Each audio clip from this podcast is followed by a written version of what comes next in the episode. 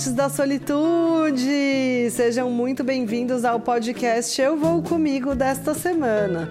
Nosso episódio de número 113, continuamos na Itália e hoje vamos conhecê-la por baixo d'água. Vai com quem? Você vai com Vai com quem? quem você vai? Vai com quem? Eu vou comigo!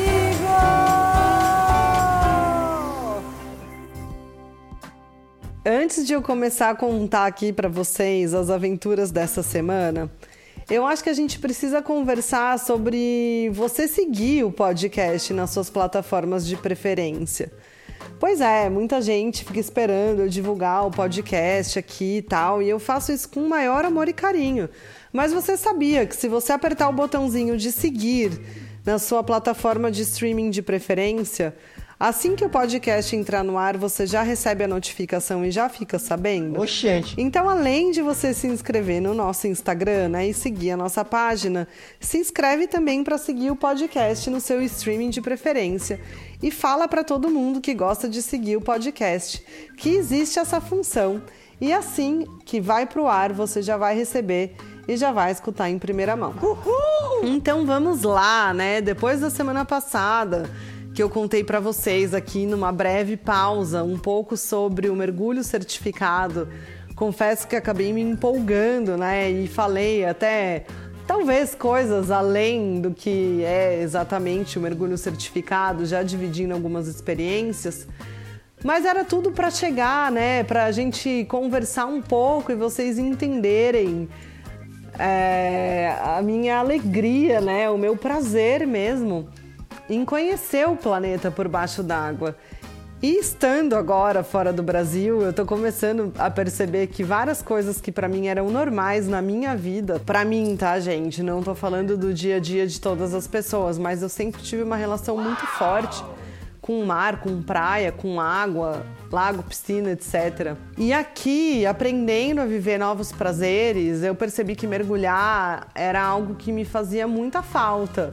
O surf também é algo que me faz muita falta, mas ele depende aí de muitas outras variantes que o mergulho não é tão dependente assim. Então, nessa viagem para a Itália, eu vi uma oportunidade de me molhar mesmo, de enfiar esse corpinho embaixo da água, na água salgada, também para tirar aquela zica, né, de todo o estresse da mudança e de tudo mais. E ainda não tinha caído no mar, tirando a experiência do mar congelante na Finlândia. Eu não tinha ainda mergulhado e seria mesmo o meu primeiro mergulho no mar Mediterrâneo algo para o qual estava animadíssima. Encontrei essa escola de mergulho que fazia saída diretamente de Catânia, a cidade onde eu estava hospedada, e também a pessoa que estava comigo, mergulhadora, foi nessa jornada junto, embarcou e foi a primeira vez que eu mergulhei aí, né, com um dive buddy, né, com uma pessoa que foi minha dupla. Eu normalmente mergulho sozinha, né? Quando eu vou. Na verdade, eu não mergulho sozinha. Eu normalmente viajo sozinha para mergulhar e acabo conhecendo ali a minha dupla de segurança na hora. E dessa vez já era uma dupla conhecida, a primeira vez que a gente mergulhava junto, mas era uma dupla conhecida. Então isso também foi muito legal. O que me surpreendeu aqui também foi o preço do mergulho. Eu paguei com um aluguel de equipamentos total, porque eu viajei só de mochila, não levei. Sempre procuro dive centers que tenham muito boa avaliação, né? Muito boa nota nos, nas escolas de mergulho internacionais, né? Existem alguns avaliadores, além das pessoas que também mergulham com essas escolas, mas a avaliação das pessoas para mim normalmente é um pouco difícil, porque é, falam a maior parte das vezes de mergulhos de batismo, algo assim. Então, as certificadoras de mergulho mesmo avaliam essas escolas e eu procuro as mais bem classificadas, porque sei que além de bons instrutores, é, também terão aí um bom equipamento para eu alugar. E é desse jeito, é mesmo, é porque é mesmo. E com tudo isso, eu paguei 145 euros no meu mergulho que dá hoje em reais mais ou menos uns 700 reais, eu acho. que é o preço que tava para mergulhar em Ilha Bela há mais de cinco anos. Então, acho que tá tudo bem. Sim, é um esporte elitista, acaba sendo bem caro, mas cada saída de mergulho são pelo menos dois mergulhos que você faz. Então coloca aí uns 300 e poucos reais cada um. Coloca aí uma saída no seu final de semana, se você morar em São Paulo e for para balada ou for em algum restaurante, se não for ali o botequinho da esquina que você já conhece, você vai acabar gastando isso. E não é algo que se faz sempre, então coloca na ponta do lápis, às vezes pode ser algo que também te proporcione uma alegria. Mas enfim, o preço estava bom e a gente foi. Fomos de ônibus porque era mais ou menos uma hora do centro da cidade, ali onde a gente estava, até a escola de mergulho. Pois é, era bem longe se a gente fosse caminhando. E de ônibus foi um pouquinho mais rápido. E teve um fato curioso, né? Porque fomos pegar o ônibus, era um domingo. Depois de toda a correria, né? Do sábado, de chegar e tal, não sei o que, a gente foi dormir cedo. E era um domingo de manhã. E a gente não sabia onde tinha que comprar o ticket do ônibus. Cada lugar aqui na Europa tem a sua própria regra, tá, gente? Não tem uma coisa unificada. Por exemplo, aqui na Polônia você compra dentro do próprio transporte público. Algumas vezes aceita cartão, outras vezes não aceita cartão. Então sempre é bom ter um pouco de moeda ou até nas próprias plataformas se você for pegar um trem.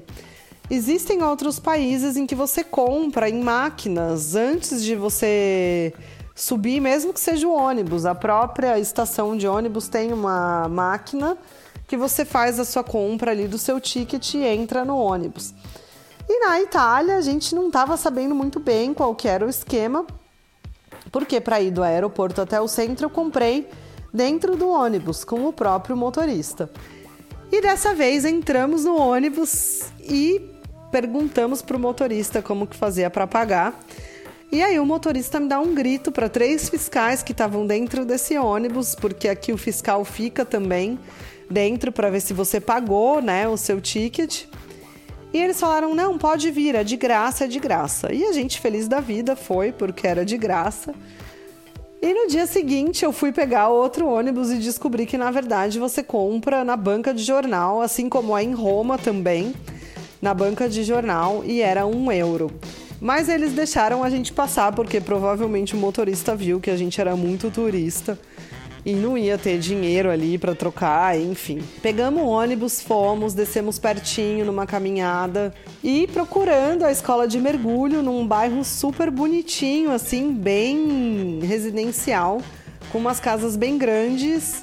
Até que o mapa jogou a gente dentro de um camping. Pois é, um camping. Nada a ver. E aí já achei meio esquisito, né? Falei, nossa, um camping, mas bem bonito, um lugar bem arrumado.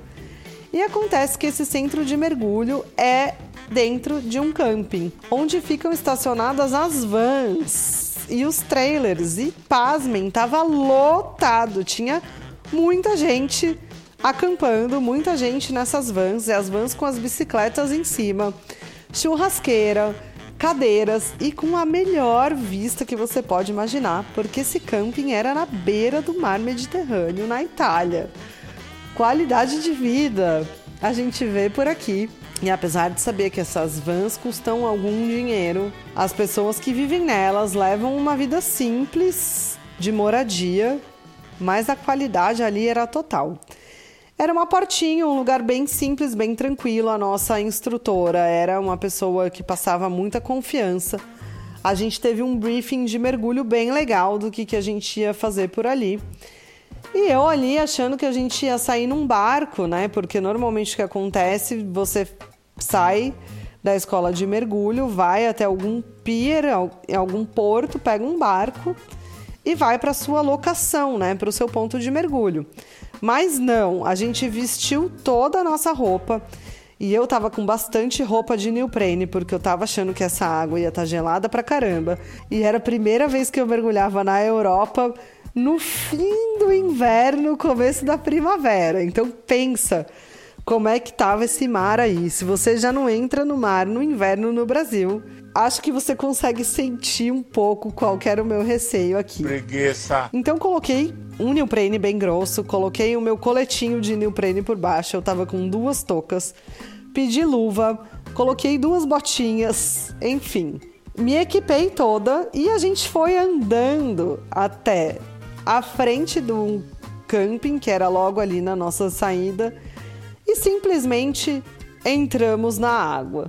Podia entrar na água com aquele passo do gigante que você vê às vezes as pessoas quando vão mergulhar dão um passão assim e caem na água, ou tinha uma escadinha mesmo. Para você entrar, eu escolhi a escadinha porque é muito mais confortável. Eu não conhecia muito ali o fundo. E logo de cara, uma surpresa. É a água estava muito gelada, muito gelada mesmo. Esse primeiro mergulho eu caí sem luva, porque eu tinha pedido e eles ficaram de procurar. A minha mão pinicou pra caramba.